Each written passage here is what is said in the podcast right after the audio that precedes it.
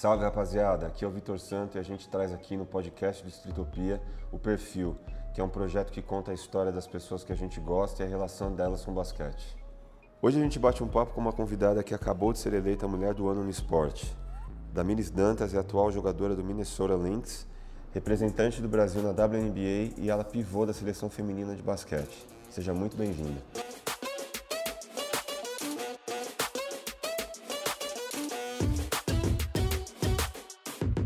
Damiris Dantas, perfil Utopia. Fala um pouco de você, se apresente.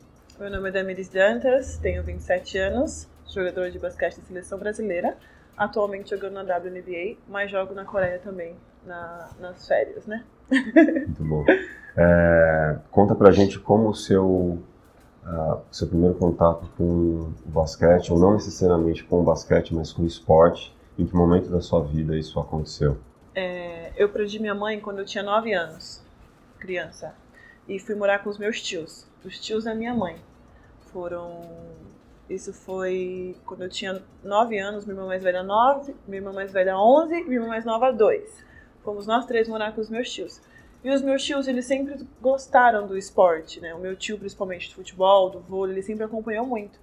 E ele começou a incentivar eu e minha irmã a procurar alguma coisa para fazer, porque crianças tinham acabado de perder a mãe, a mãe então a gente estava muito assim rebeldes, distraídas na escola. E aí a gente foi procurar algum, alguma coisa para fazer e na época tinha Olimpíadas escolares. Uhum. E aí a professora convidou a gente para jogar handball, vôlei, menos o basquete. E aí eu comecei. menos o basquete. Aí eu comecei com a minha irmã é, jogar vôlei. E eu gostava, mas eu sentia que não era aquilo. Aí eu fui pro handball, gostei mais, que tinha um pouquinho mais de contato e tudo mais. Mas mesmo assim, não tava feliz, assim. Aí uma professora, a professora Thelma, me convidou para jogar basquete. Ela falou, por favor, vamos, falta uma menina grande, você tem um perfil, tá perfeito. E aí eu falei, ah, tá bom. Aí eu fui para treinar, só que ela falou que faltava três meses para ter o jogo, só que faltava três dias. E daí eu cheguei e treinei, gostei, fiz amizade com as meninas e abandonei o vôlei e o handball e fiquei no, no, no basquete. E entre o vôlei e o, e o handball você ficou quanto tempo? Você chegou a treinar? Treinei, eu fiquei eu acho que um mês ah. treinando vôlei e handball com a minha irmã, uhum. que aquela época é 2005. É, 2005, era preparação para as Olimpíadas Escolares. E eu, minha irmã tava, minha irmã mais velha, eu falei, beleza, então vou ficar também. Aí eu fiquei um mês, mas não era aquela coisa que eu queria. Tanto que eu nem competi nada, só foi treinamento, não, não, nada, não arrepiou, não deu friozinho na barriga, nada. E aí a professora fez o convite e eu fui. É, eu lembro que o primeiro jogo, cara, eu tava muito perdida, mas eu tava em quadra, porque tinha, tinham seis meninas. Eu era muito grande e a professora falou, vai. Falei, beleza, eu fui, não sabia fazer bandeja, não sabia, andava com a bola. Foi uma coisa terrível. Mas foi muito bom, porque desse primeiro jogo, uma amiga me deu o telefone do Instituto da é em Santo André, da tia Jane. Uhum. E eu cheguei em casa super desinteressada. Eu falei, tia, liga lá e vai ter um teste. Vê o que, que vai dar. Vê o que vai dar. Aí a minha tia, já querendo me colocar para fazer alguma coisa, ocupar a minha cabeça, ligou. E aí, tipo assim, era para dezembro, sabe? 2005, dezembro, assim. E aí eu fui com meu tio. Uau. E aí eu cheguei lá, tinha mais de 80 meninas, cara. Aí eu virei pro meu tio e falei, tio, eu quero ir embora. Porque eu joguei pela escola. Eu tava vendo as meninas jogando, tipo, meninas que estavam no clube faz tempo, já jogavam federação, assim, algumas. Eu falei, não, eu quero ir embora. Aí meu tio falou, não, você vai ficar. A gente veio até aqui, você vai é. ficar. Porque a gente viajou duas horas até Santo André, né? Que eu sou da Zona Leste, de Ferraz. Ele, não, você vai ficar. Aí eu fui no vestiário, limpei, ela lavei a mão, lavei o rosto. Falei, ai meu Deus, tá bom. Aí eu encontrei a Karina, diretora do instituto. Falei, tem certeza que é hoje mesmo? Ela falou, é hoje mesmo, pode ir. Aí eu fui pra quadra. Também, perdida, sem saber fazer muita coisa. E tinha 80 meninas, cara. Aí acabou o teste, eu lembro que a tia Jane chegou na quadra, assim, fez uma roda, se apresentou. Eu nem conhecia a Janete.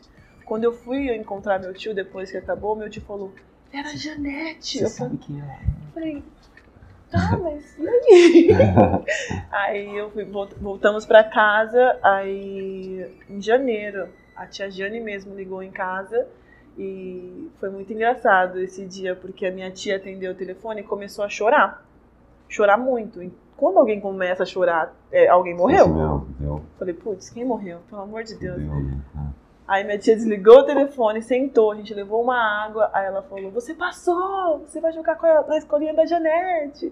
Entre 80 meninas, só você vai ser federada. Tipo assim, coisa de Deus, sabe? A tia Jane olhou e falou, essa aí vai dar certo.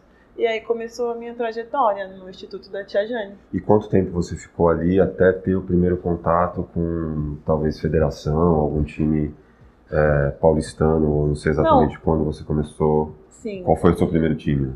O meu primeiro time foi o CFE Janete, da escolinha Ah, da Tia Jane. Gente- Eu era mirim e a gente jogava o Campeonato Paulista e Estadual pela federação. Uhum. Já fui federada em 2006. Começou, comecei a jogar a federação em 2006 pela escolinha da Tia Jane. Foi muito engraçado porque tudo aconteceu muito rápido. Eu não sabia jogar basquete, eu cheguei lá muito crua e eles foram me, me ensinando, me lapidando, sabe assim, bem esforçada também. Era bem complicado porque eu saía da Zona Leste, ia pro ABC todos os dias, são duas horas para ir, duas horas para voltar.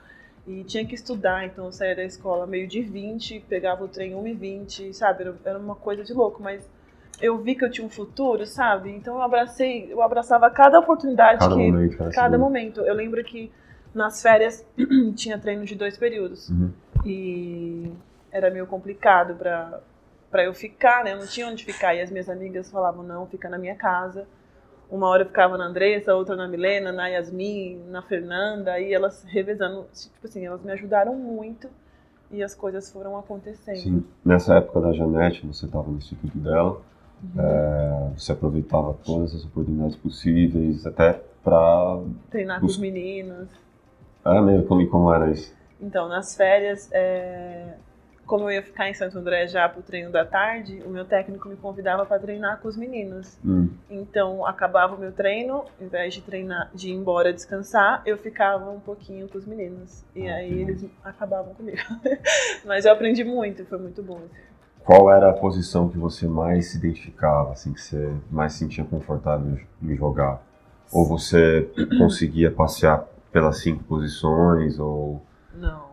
Quando eu comecei, sempre pivô. sempre a 5, porque eu sempre fui muito alta. Com 13 anos eu tinha 1,85. Então sempre fui muito alta. Então, mesmo ataque? É. Uhum. Sempre, sempre de pivô ali no garrafão, usando tudo que eu podia usar, assustar as meninas com a altura e tudo Uhum. mais.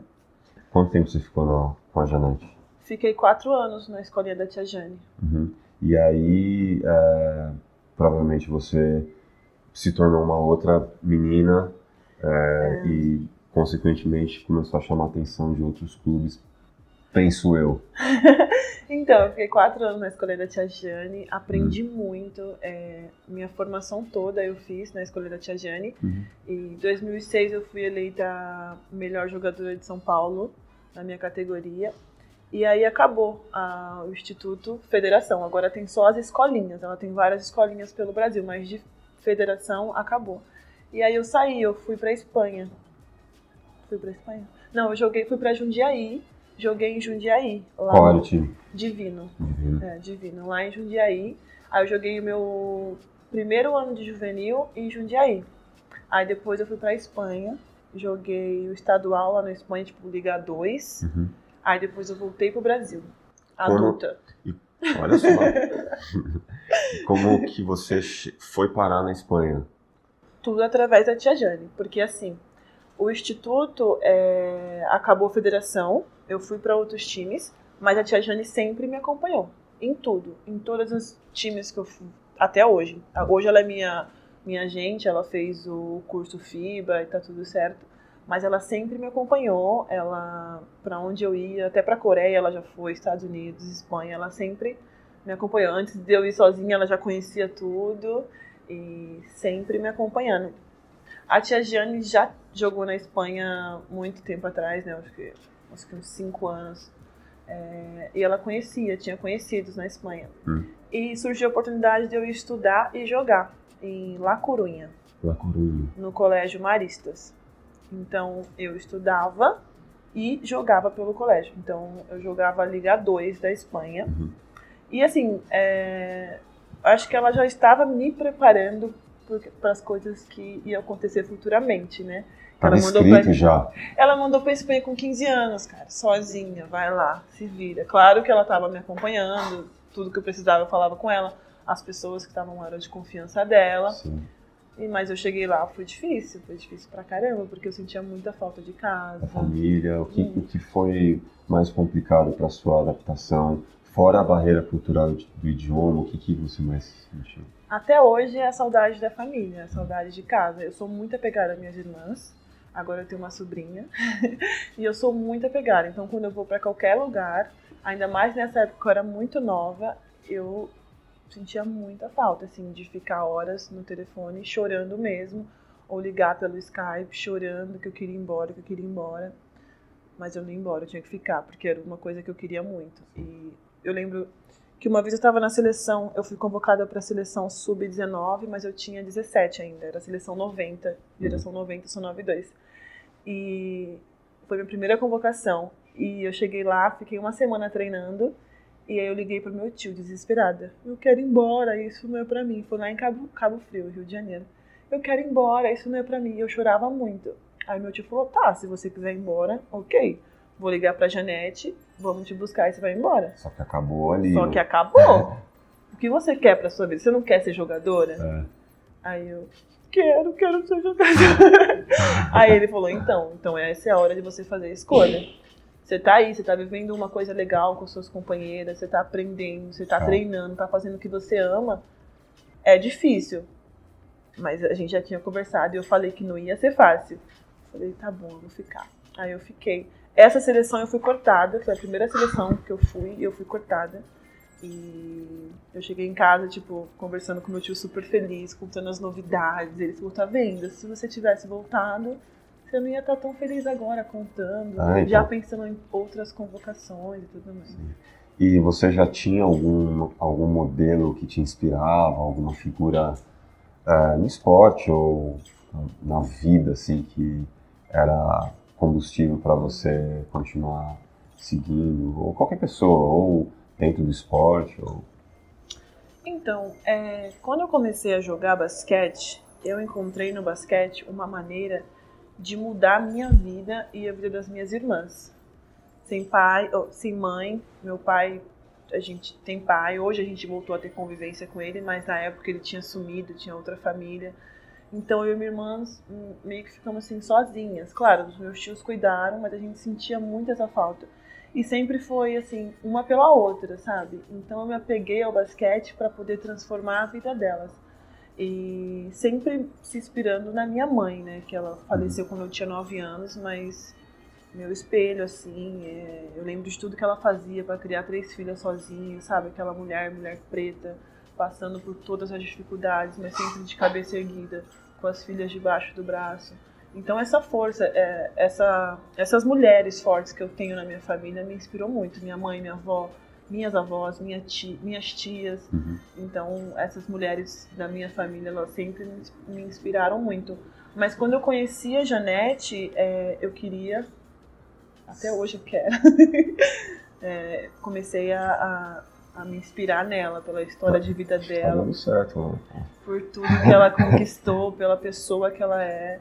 E, assim, ela é como se fosse da minha família agora. Eu sou muito grata a Deus que foi me colocando, foi colocando pessoas no meu caminho, assim, do coração bom e, e me ajudando. É isso. E aí você voltou para Espanha e uhum. para o Brasil.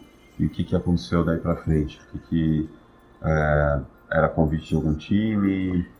Então. Ou era, já, obviamente, já fazia, já fazia parte dos planos da Janete também. Exato. É porque, assim, eu sempre ficava assustada com tudo que ela colocava para eu fazer, mas a gente tem um, um, planejamento de carreira e tudo mais. Tava lá, mas quando chegava a hora, dava aquele friozinho na barriga, uhum. né? E aí eu voltei pro Brasil e fui jogar mais um campeonato juvenil. E depois eu fui pra Americana. Aí eu já tinha 19 anos e já estava jogando adulto.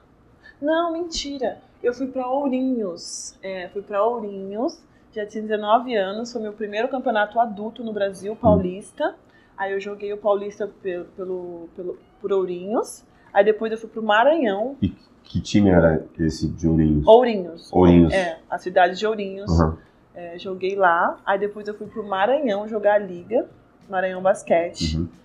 É, isso. Aí depois eu voltei para São Paulo e fui jogar em Americana. Aí eu fiquei quatro anos em Americana. Caramba. Como era a realidade do basquete nessa época, principalmente pro basquete feminino? É, você via que tava, as coisas estavam fluindo naturalmente, uhum. podiam ser melhores para outras meninas, porque você já tinha meio que a bênção da Janete e tudo mais. É, mas de uma maneira geral, como você, é, nessa época, como era a realidade do basquete no país? Cara, comparando com hoje, hum. era melhor. É, quando eu fui para Americana jogar a liga de basquete, é, tinham mais equipes que hoje, tinha estrangeiras no time. Então, quando a gente ia jogar, por exemplo, em Recife, em Ourinhos, no Maranhão, em Santo André, eram jogos assim gostosos de ver, sabe? A torcida assim, é, final ia, ia pro quinto jogo. É, as americanas que vinham eram americanas que jogavam na W. Então ficava muito assim, jogo bom mesmo, sabe? É, tinha dinheiro para trazer essas meninas na época. Aí a liga deu uma caída. Ao que você atribui, assim, a interesse, falta de interesse é, de incentivo eu público, ou privado, mal... ou, ou pela administração mesmo? É, eu acho que mal, a gente teve um, um período de, de má gestação, assim, sabe? É, não foi legal. Aí agora a gestão a gente, era é, legal. É. Aí agora a gente tá com um novo presidente, né? Eu não jogo mais a liga, mas sim, esse sim. novo presidente ele está trazendo mudanças e eu vejo que a liga está tá melhorando agora. Mas essa época que eu jogava era muito boa. Claro, sempre pode melhorar, mas comparando a hoje era bem boa. E aí você saiu do é, Ourinhos, depois Maranhão. Maranhão. Aí fiquei quatro anos em Americana, dois anos de Americana mesmo, basquete americana, e dois anos de Corinthians americana. Eles têm bastante tradição no basquete, não Muito. tem? Ourinhos também. Ourinhos, Ourinhos é penta. Ah brasileiro, americana também. E aí. Só que acabou agora a americana. E aí, a é, americana, você, como, quanto tempo você ficou? Sim. É, fiquei quatro anos em americana, sendo que em 2012 eu fui draftada pelo Minnesota, pela WNBA. Só a gente que... vai chegar ali, cara. É, só que eu fiquei em Americana, só que eu ficava dividindo com a W. Então eu ficava em Americana e eu ia para W. Mas como a W surgiu? Mas... A W surgiu em 2012. Uhum. Naquele plano de carreira que eu tenho com a tia Jane. Ela colocou meu nome no draft e eu não sabia quando que ela ia. Eu sabia que ela ia colocar, mas não sabia quando. E aí ela colocou. E num belo dia meu telefone não parava de tocar, não parava de tocar. E eu fiquei assustada, porque muitas, muitas pessoas queriam saber como que eu tava me sentindo. E aí, você vai pra W, não sei o quê. Tipo, que tá falando, As redes sociais é. falando. e eu falei pra minha irmã, eu vou como? O que que tá acontecendo? Aí eu liguei pra tia Jane, eu falei, tia Jane, que que tá acontecendo? Pelo amor de Deus. Aí ela, ah, então, colocamos seu nome, você foi draftada. Segundo round, décimo segundo lugar pelo Minnesota. Aí eu, ah, tá bom. Então você explica pra esse pessoal que tá me ligando aqui o que tá acontecendo. O que tá acontecendo. Aí isso foi em 2012, só que é, a gente sentou, conversou e achou melhor esperar um pouquinho. É, eu conversei com a minha coach de lá e conversei com a Janete e a gente falou, ah, vamos se apresentar em 2014. Quem era a coach lá? A Cheryl, ah. ainda é hoje. E ela que me escolheu. Aí a gente conversou e aí ela falou, beleza, vem em 2014 porque eu não estava preparada ainda, assim. Fiquei com medo de Teve mais cautela, mas uh, você atribui pela, pelo preparo, pela maturidade, o que, um pouco dos dois? Os dois. Eu não, não, me sentia preparada, e aí eu fiquei com medo de ir pro training camp e ser cortada, né? Entendi. Aí ser cortada é mó trampo para conseguir outro time e tudo mais. E aí eu fui em 2014 para W. E aí nesse tempo você tava, você continuou no Brasil? Continuei no Brasil, em Americana. Em Americana, é. e como era a temporada, como foi, como se desenrolou até lá? É... Aí eu fiquei no Brasil, eu sou tricampeã brasileira por Americana. Foi um ano muito bom, foi, foram anos muito bons eu lá em Americana, que eu aprendi muito, amadureci muito, treinava todo dia com a Clarissa, Clarissa dos Santos, que, assim, me ensinou pra caramba. O Virgil, que é um preparador, um assistente técnico muito bom, que é o esposo da Adriana Santos, Uhum. que agora tá na seleção também como assistente e a Adri como dirigente. E, e me ajudou muito. Foram, foram quatro anos de muita coisa boa que eu aprendi e que contribuiu muito para eu chegar bem lá na W. E aí, em 2014, eu me apresentei na W, fiz toda a preparação, fui pra lá, a tia Jane foi comigo, ficou acho que dois meses. Uhum. E aí eu fui pro training camp. Como é que foi isso, cara? Bizarro, louco, meu Deus. Explosão de emoções. Muito. Eu não falava inglês e era tudo muito assim. Eu fui pro time que tinha acabado de ser campeão. O time é quatro, foi quatro vezes campeão. Com Maia Amor, Simon, Rebeca, só as top do top. E eu cheguei e falei, meu Deus, onde eu tô? O que, que eu tô fazendo aqui, né? E aí eu fui, foi indo, cara. Fui treinando, fui treinando, fui me soltando, fui me adaptando, porque lá treina pra caramba, tipo, treinava três horas de tarde, três horas de noite. E às vezes ali no, de tarde tinha alguma coisinha também, então não tinha tempo de descansar. Só basquete, só basquete. É, cuidando do corpo, a tia Jane me ajudando com o inglês. Ela ficava na quadra, sabe? Do lado da quadra Os, os toques e. junto com as treinadoras falando comigo. Eu lembro que a gente foi pra Orlando fazer alguns amistosos e ela Ah. foi também. Ela era muito engraçada, ela ficava atrás, porque eu tô aqui, a coach falando e ela falando no meu ouvido. E aí as coisas foram acontecendo, aí acabou o training camp. Eu vi que cada dia cortando uma menina, uma menina, uma menina, e eu ficando, eu ficando, eu ficando. E o friozinho na barriga ia aumentando, porque eu ficava, cara, amanhã sou eu, amanhã sou eu. E não era eu, e não era eu. Aí até que eu cheguei Mas no você já ti- tinha dimensão daquilo? Você fala, meu, eu tô, eu tô aqui, cara, já. É, aos pouquinhos as coisas, a ficha foi caindo, assim, mas. Até hoje, algumas coisas que eu vejo, eu falo, caracas, olha onde eu tô, olha de onde eu saí, onde eu tô. E aí, até que um belo dia eu cheguei no treino tinha 12 jogadoras. Aí eu fiz. Sou eu, eu tô, tipo, contei, falei, cara, eu tô aqui, fechou. Aí a técnica me deu os parabéns, falou, você tá no time, parabéns, mas o trabalho continua. E, e é isso, eu fiquei Tem muito muito feliz. Muito, muito mesmo. Hum. E aí a tia Jane foi embora. E eu fiquei sozinha. Depois de dois meses e meio ela foi embora. Senhora agora tá tudo no teu nome. Mais um, mais um desafio sem a tia Jane pra me ajudar sem inglês. Pois é, mas aí é, os desafios e que obviamente você ia ter que encará-los e tudo mais, mas qual foi é, quais foram as suas maiores dificuldades nesse momento sem ela? Lá na W, Sim. o inglês. A maior dificuldade foi o inglês. E essa coisa de estar sozinha. Porque eu tava sozinha real. Eu Uhum. ia pra quadra, voltava pro meu apartamento e não tinha ninguém. E como que era a relação com o time? É, eram, eles eram acolhedores? Estavam dispostos a, a contribuir com a sua adaptação e tudo mais? Era cada um, cada um já era? E... Não, esse time, é- esse time de Minnesota é muito perfeito, cara. Eu fui muito bem recebida. As meninas, elas cuidavam muito de mim. A Maia, amor, ela, Hum. ela é uma, ela, assim, ela é muito especial, porque ela às vezes batia na minha porta e falava, olha, tem um lanchinho pra você que a minha mãe fez. Eu Ah. abria a porta e falava, cara, a Maia tá aqui me trazendo um lanche, um hot dog, pelo Sim. amor de Deus. E não só ela, mas todas as meninas cuidavam muito, até hoje, sabe? Elas se preocupam muito.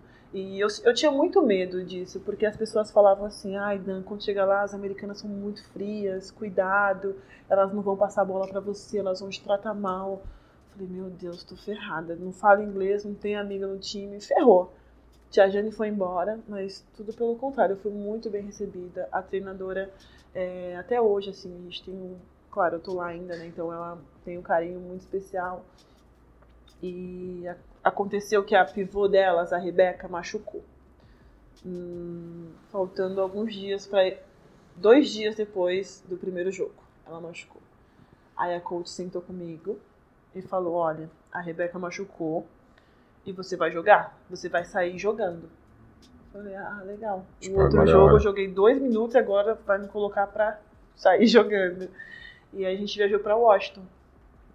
E aí eu Cara, aquele dia eu nem dormi direito. Eu falei, meu Deus, amanhã eu vou sair jogando, tremendo, passando mal. Tem que lembrar jogadas, 70 jogadas, defesa não sei o que, tem que falar inglês. Beleza. Aquele piriri, né, vai no banheiro toda hora. Aí eu cheguei no, no ginásio de Washington, olhei lá em cima e tava assim, 34 dantas. Eu falei, meu Deus, me Agora, segurando, Agora. fingindo que eu tava super normal, né? E Aham. dentro aqui querendo chorar, querendo tirar foto, mandar pra minha família. e tava tranquila por fora, mas por passando mal. Hum. E aí eu fiquei 20 jogos de titular. E indo bem. E até Que ano era? Esse foi 2014, meu 2014. primeiro ano. Uau. Foi a temporada de 2014, 2015. Meu primeiro ano, 20 jogos de, de titular. E a técnica ficou super encantada, que eu passava bem a bola para Maia, fazia corta-luz. Claro, não fazia muita cesta, mas o que ela precisava que eu fazia, tipo assim, vai fazer isso aqui, e tava fazendo bem. E, e foi isso. Primeiro ano, ela confiou muito em mim, assim. Para você ter é, cons- conseguido chegar a ter todo esse aproveitamento e ter Uhum. essa evolução e maturidade também para É. poder desenrolar o que você tinha que desenrolar e tal. Uhum. É, qual era a sua rotina de treino? Como que funciona? É, como que funciona? Qual que, como é seu dia? Qual é a sua rotina? Lá na W. Sim. Então, lá na W, na pré-temporada, a gente treina em dois ou três períodos. Então, eu chego sete e meia, oito horas no ginásio, no centro de treinamento, que é para fazer tratamento, fazer bandagem e me preparar para o treino. Aí começa o treino específico, pivô lateral, né? Você faz as coisinhas ali. E aí a Fundamento, né? é, os fundamentos. E aí chega coach e a gente fica das 10, 10 e meia até meio de meio treinando. Rachão, rachão. É, aí é defesa, 5 Ah, contra 5, sim, 1 sim. contra 1. Um. Aí chega os meninos, que a gente joga contra menino, né? No time de Minnesota. A gente faz é, treino 5-5 contra os meninos. Uhum. A gente não faz entre nós. E aí chega os meninos, a gente fica até meio de meio, mais ou menos. Aí acaba meio de meio. Com é, o, o pessoal da, da NBA ou que... Não, são os meninos da universidade de Ah, Minnesota. É. E aí a gente acaba meio de meio, almoça, vai pra casa, descansa uma horinha, duas horinhas e volta. Aí faz academia e vai pra quadra de novo. Aí normalmente o período da, da tarde é só 5-5. 5-5-3-3. E aí contra os meninos. Aí na pré-temporada a gente faz bastante, tipo, 10 minutos quadra toda, essas coisas. Quando começa a temporada, a gente treina uma vez por dia, só de manhã, mas é só para dar aqueles ajustes. Aí faz academia e vai pra quadra. Aí quando tem que ajustar a defesa, a defesa, quando tem que ajustar o ataque, vai pro ataque, mas sempre contra os meninos. Lá em Minnesota sempre, os meninos acabam com a gente. Mas é muito bom. Quando a gente vai fazer jogo contra as meninas, a gente tá um pouquinho melhor que elas, né? Por treinar tanto com os meninos. Como foi pra você essa experiência de estar confinada e jogar sem presença de público? Na é, bolha. na, é, na bolha de vocês e como que foi isso? Então, quando começou a pandemia, eu tava na Coreia do Sul. Então, tipo, começou na China, foi pra Coreia, ficou lá naquela área lá e eu tava lá, a louca. E foi bem assustador já lá na Coreia do Sul, porque é, não tinha mais torcida, tinha que ficar fazendo o exame todo dia, os jogos cancelava, passava para dois dias depois, uma coisa de louco, aí vai acabar, não vai acabar. Aí as estrangeiras é, entramos em contato com os nossos representantes, ó, a gente não quer mais ficar aqui, a gente quer ir embora. Aí acabou a temporada, a gente veio pro Brasil e logo depois eu fui pra W. Cara, foi muito assim. Muito diferente. Eu senti muita saudade de jogar com a torcida. Foi muito difícil, assim, pra mim. Eu acho que não. Eu, já, eu ouvi também algumas meninas reclamando e tudo mais. Mas a estrutura que a gente tinha, teve ali na bolha foi perfeita. Claro que não foi igual dos meninos, né? Hum, Entre outra coisa. A gente vai chegar nisso aí. Enfim. E aí. Mas era uma estrutura muito boa. Mas essa coisa de jogar, voltar pro hotel, não ter família, estar sozinha, foi muito difícil. O, a liga disponibilizou é, psicólogo, né? Porque vai chegando assim, vai passando, você vai ficando meio louca, né? Só basquete, só basquete, só basquete. Vai pra academia, volta pra quarto, Não vai tinha pra outra quadra. coisa, né? É. Não tinha outra coisa pra fazer. A gente jogava golfe ali, se reunia. Mas por outro lado, foi até que bom, porque o time tava muito junto. A gente fazia tudo junto. Tudo, tudo, tudo, tudo. Vai pra piscina, vai todo mundo junto. Vai, vai almoçar, vai todo mundo junto. Vai, vai todo mundo junto. Vídeo junto. Tipo, umas coisas. Isso foi bom pro time. Mas chega uma hora que a gente cansa, cara. Por três meses, essa mesma rotina, fazendo o exame, o teste do Covid todo dia, nariz assado. É, o mês de agosto a gente jogava um dia sim, um dia não. Tipo, coisa de louco. Sete, quatro jogos em sete dias. Foi assustador. Mas foi uma experiência boa. Acho que. Você acha que, por, eh, principalmente pelo fato de vocês estarem mais próximos, e ainda que seja difícil eh, pelo cenário que está rolando, por conta dessa loucura toda que a gente está vivendo e tal, você acha que eh, trouxe, eh, trouxeram benefícios para a equipe eh, o, o confinamento em si? Ou você acha que foi, bom, beleza, a gente está aqui, não tem mais o que fazer, a gente tem que é isso mesmo e já era, e vamos fazer o melhor que não. dá, ou Não, trouxe, trouxe benefício para a equipe sim. É, lá na W é meio assim, cada um por si, sabe? sei. Fora a bolha, quando tá a temporada normal, sem pandemia, cada um por si. A gente chega na cidade, tosse seu dinheiro, você come onde você quiser, você vai onde você quiser. O ônibus sai amanhã às 10 horas, você tem que estar no ônibus pronta para jogar. É isso. O resto você faz o que você quiser. Já na bolha, a gente tinha que fazer tudo junto, jantar junto, fazer as coisas juntos. Então o time ficou mais unido e fez muita diferença dentro da quadra, sabe? Eu eu senti até na- no, no último jogo a gente conversou, a gente falou, cara, você sentiu isso também? Ah, senti. A gente tava mais unidas mesmo, olhando no olho, se entendendo, sabe? Sim. Foi, trouxe benefício, sim. E você acha que um pouco disso, com o retorno dessa nova temporada que vai acontecer, você acha que alguma coisa lá desse momento vai ter? Dessa coisa. É, dessa gestão, é, até mesmo pela segurança, a gente não sabe, é um futuro muito incerto de controle dessa pandemia e tudo mais. Uhum. Você acha que o, é, a maneira que tudo foi organizado, é, até mesmo do ponto de vista de segurança mesmo, você acha que é, a liga pode usar alguma coisa é, como um aprendizado? é, Sim, eu acho que vai ficar de aprendizado para todo mundo. Uhum. Jogadoras, liga, time, para todo mundo. A questão de segurança do atleta, é, questão da saúde também. E- Enfim, eu acho que muita coisa vai, vai refletir agora na próxima temporada é, para melhor. Em relação ao basquete feminino, como você enxerga é, a- a- a- o, o momento do basquete feminino, tanto internacionalmente como no nosso país? É, você acha que ele está bem? Ou ele é plural? Ou você acha que tem muita coisa para melhorar? O que você acha que pode ser feito? Cara, internacionalmente falando, é, eu acho que o basquete, internacionalmente e aqui no Brasil falando, eu acho que o basquete, preci- basquete feminino precisa de mais visibilidade.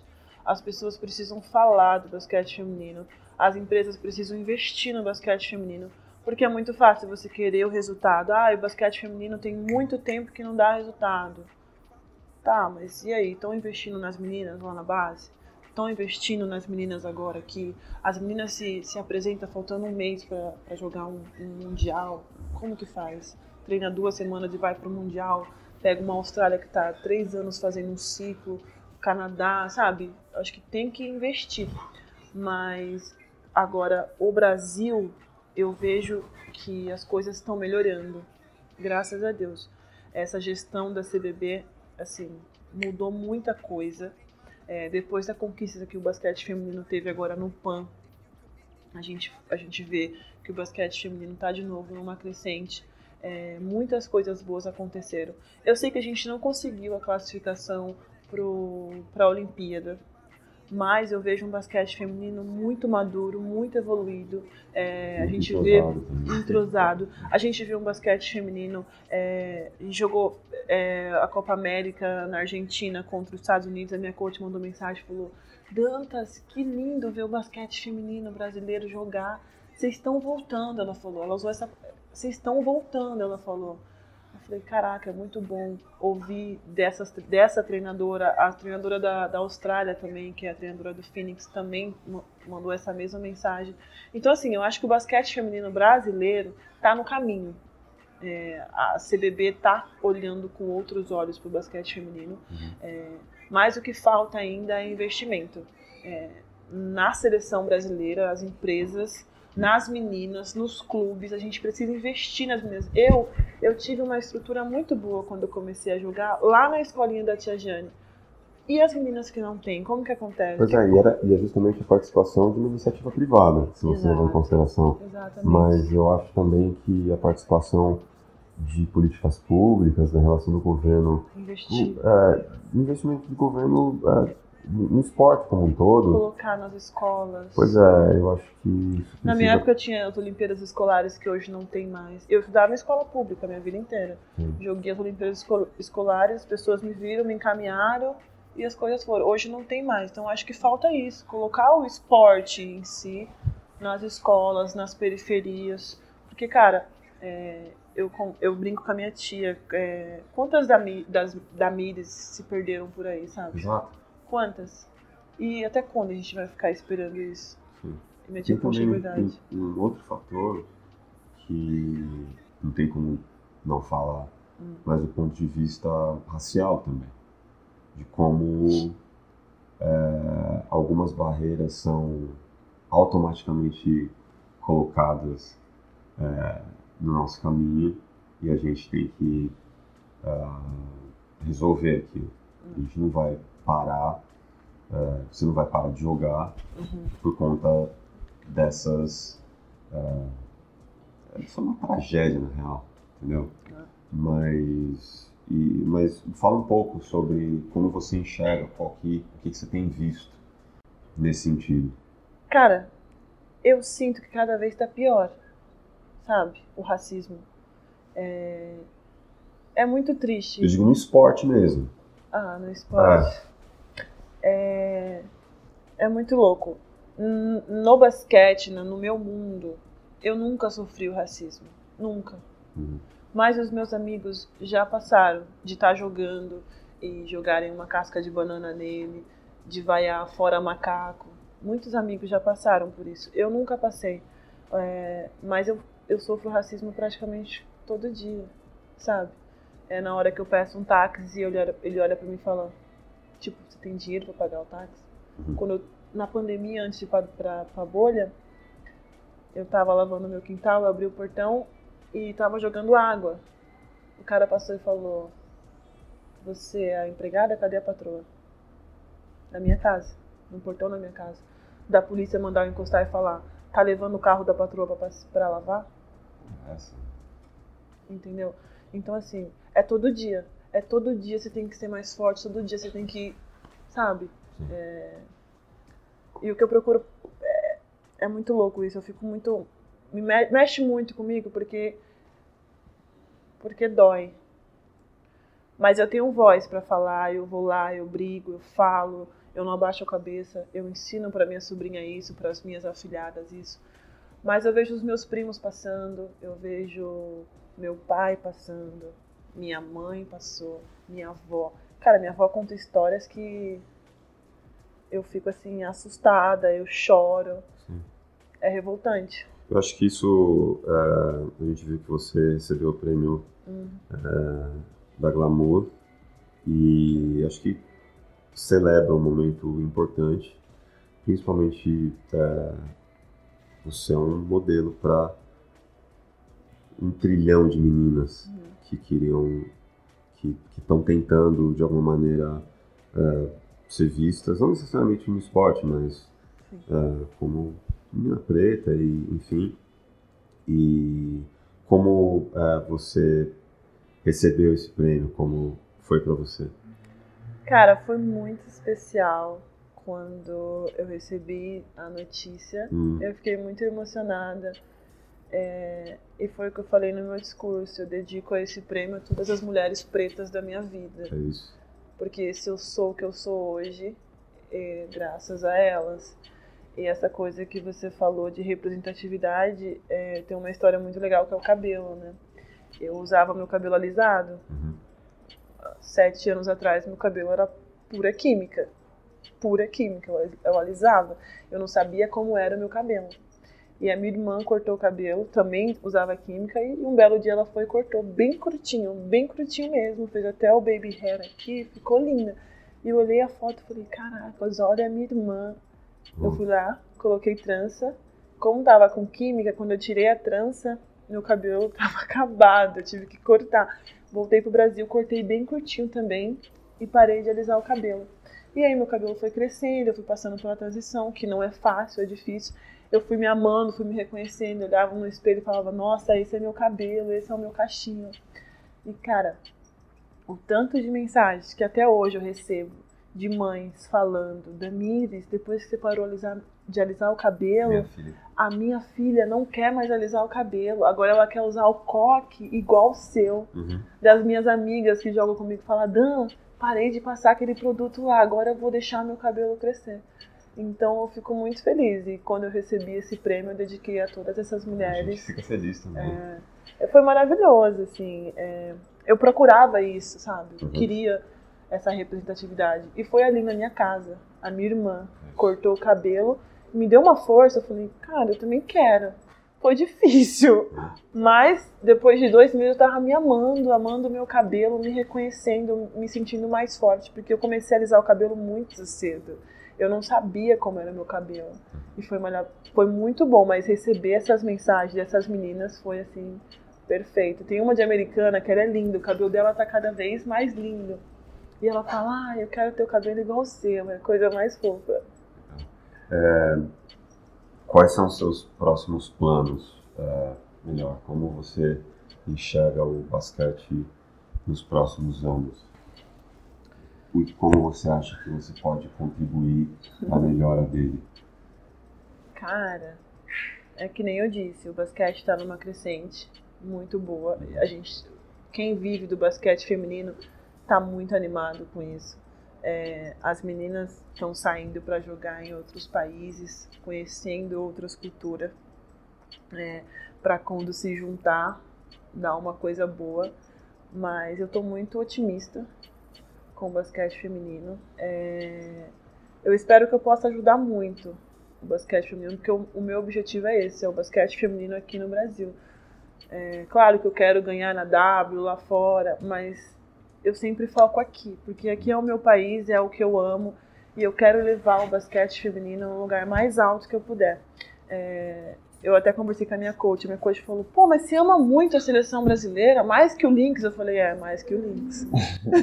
Desculpa, mas é mais que o Lynx, sim, porque é o meu basquete, é o meu país, e no lugar mais alto que eu puder, junto com as minhas companheiras, é, elevar o basquete feminino, nós vamos fazer. E eu acho que a gente tá no caminho, cara. Eu acho. Você tem algum, algum spoiler para o próximo ano, para a próxima temporada?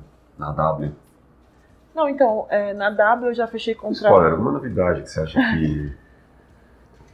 Então, eu assinei o contrato de, de dois anos, fiz a extensão do meu contrato de dois anos, então eu fico mais dois anos na W, no Minnesota Lynx. É, agora eu tô de férias, tô aqui no Brasil até abril, talvez pinte alguma coisinha aí, algum time aqui no Brasil pra jogar um pouquinho, para matar a saudade, que eu tô com muita saudade de jogar no Brasil. Mas é isso, eu volto pra W em abril. Se você pudesse de, ah, escrever ou classificar o basquete em uma só palavra, qual seria? Em uma só É, palavra. definir o basquete em uma só palavra. O basquete feminino. O basquete. Cara, é minha vida. Eu acho que é isso. Deixa eu pensar em outra. Não, na sua vida tá tudo certo. Cara, eu digo isso porque ele transformou a minha vida. Sim. É, a minha vida antes do basquete e agora basquete é totalmente diferente. Tudo que eu tenho, tudo que eu sou, eu devo ao basquete. Que nem eu disse, eu queria transformar a minha vida e a vida das minhas irmãs. E eu tô conseguindo fazer isso. Então... Você não só transformou a sua, a das suas irmãs. Aliás, as suas irmãs, elas é, têm alguma relação com o esporte? A minha irmã mais velha, ela é formada em educação física. Ela ama muito, assim, tudo. Mas ela jogou um pouquinho de vôlei, mas da família mesmo, só eu. Só você, né? Só eu. Tem um primo que é jogador, foi jogador de futebol, mas só eu que tô aí. Isso. Então, não só mudou sua vida, mas das suas irmãs É. e de um monte de, de meninos que com certeza se espelham em você.